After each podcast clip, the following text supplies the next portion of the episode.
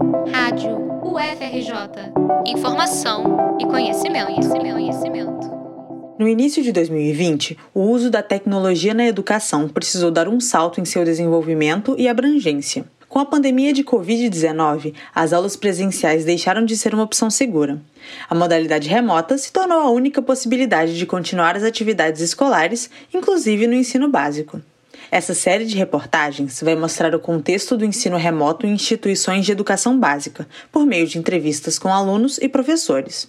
Conversamos com pesquisadores de educação à distância para entender quais são as diferenças entre o modelo de ensino aplicado durante a pandemia e a EAD.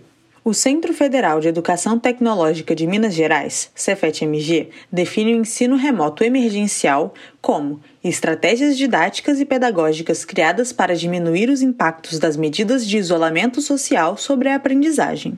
A modalidade tem o objetivo de manter os vínculos da comunidade escolar durante o período de isolamento. Além disso, o ensino remoto emergencial não é obrigatório e o tempo que o estudante tem para finalizar o curso não é afetado em caso de trancamento da matrícula. O ensino médio desse Instituto Federal ficou parado de março a agosto de 2020, quando iniciou as atividades remotas. Raul Drummond é estudante do Cefet-MG Campus Timóteo e considera que a falta do ambiente do colégio foi um ponto que dificultou sua adaptação ao novo modelo de ensino. muitas vezes o meu ambiente aqui em casa não é muito, digamos que, bom ou propício para eu ter uma aula, por exemplo. E aí, às vezes, eu não consigo prestar atenção direito. Além disso, o despreparo de toda a comunidade escolar para o ensino remoto emergencial reduz ainda mais a velocidade da adaptação. Foi muito bagunçado, tipo, em relação às provas também é bem complicado, tipo, cada professor quer fazer de um jeito diferente, uma plataforma diferente, um tempo diferente, e aí tem professor que vira e fala, ah, vocês têm que ficar na frente do computador por 60 minutos e fazer a prova. E já outros professores falam, ah, vocês têm uma avaliação que vocês podem fazer ali em uma semana. E os próprios professores também não, não sabiam utilizar as plataformas, então o início ainda foi mais demorado por conta disso. Então eu perdi aulas por causa que os professores não sabiam é, como iniciar uma aula, por exemplo. Adriana Sales é professora de inglês no Cefet MG e explica que uma orientação para os professores foi que dessem aulas síncronas apenas a cada 15 dias, com conteúdo assíncrono nos intervalos.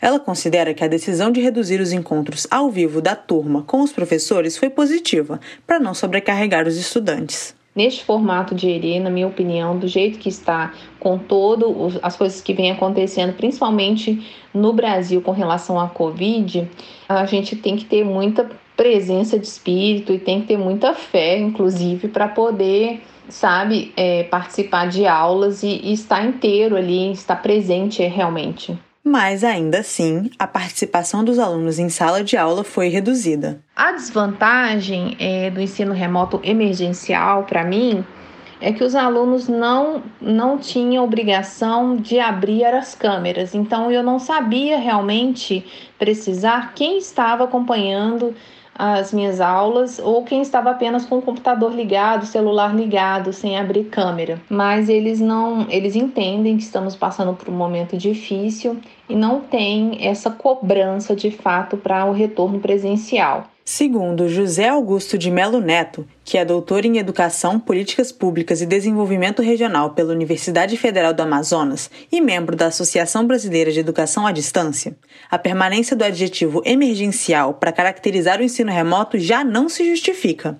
Durante os primeiros três a seis meses ainda havia esse caráter de emergência, pela falta de tempo para o planejamento. Mas agora, mais de um ano depois, já seria possível ter um plano e uma legislação para o ensino durante a pandemia. Então, a resistência que se tem a essa solução pedagógica e tecnológica, ela também se baseava numa crença que a pandemia iria passar em poucas semanas. É, não se acreditava que ela fosse durar tanto tempo. Mas com o passar dos meses, é, se precisou buscar alternativas e o conceito que veio com o ensino remoto emergencial preencheu essa lacuna. Por mais que a adesão de tecnologia na educação básica aumente a cada ano, o uso da educação à distância nos ensinos fundamental e médio ainda era limitado antes da pandemia de Covid-19. Nós todos, por causa da pandemia, acabamos sendo forçados a, a antecipar algumas tendências. E eu acredito que essa forma de ensino ela veio para fazer parte da rotina escolar. mas não mais de forma emergencial. Algumas escolas chegaram a aderir um modelo de ensino semipresencial. Metade da turma vai à aula presencial, enquanto a outra metade assiste a aula remotamente. No próximo episódio, vamos contextualizar o funcionamento dessa dinâmica numa instituição privada. Por mais que as escolas prometam seguir todos os protocolos de segurança, nem sempre estudantes, professores e funcionários estão realmente seguros em sala de aula. Estela Magalhães, para a Rádio FRJ.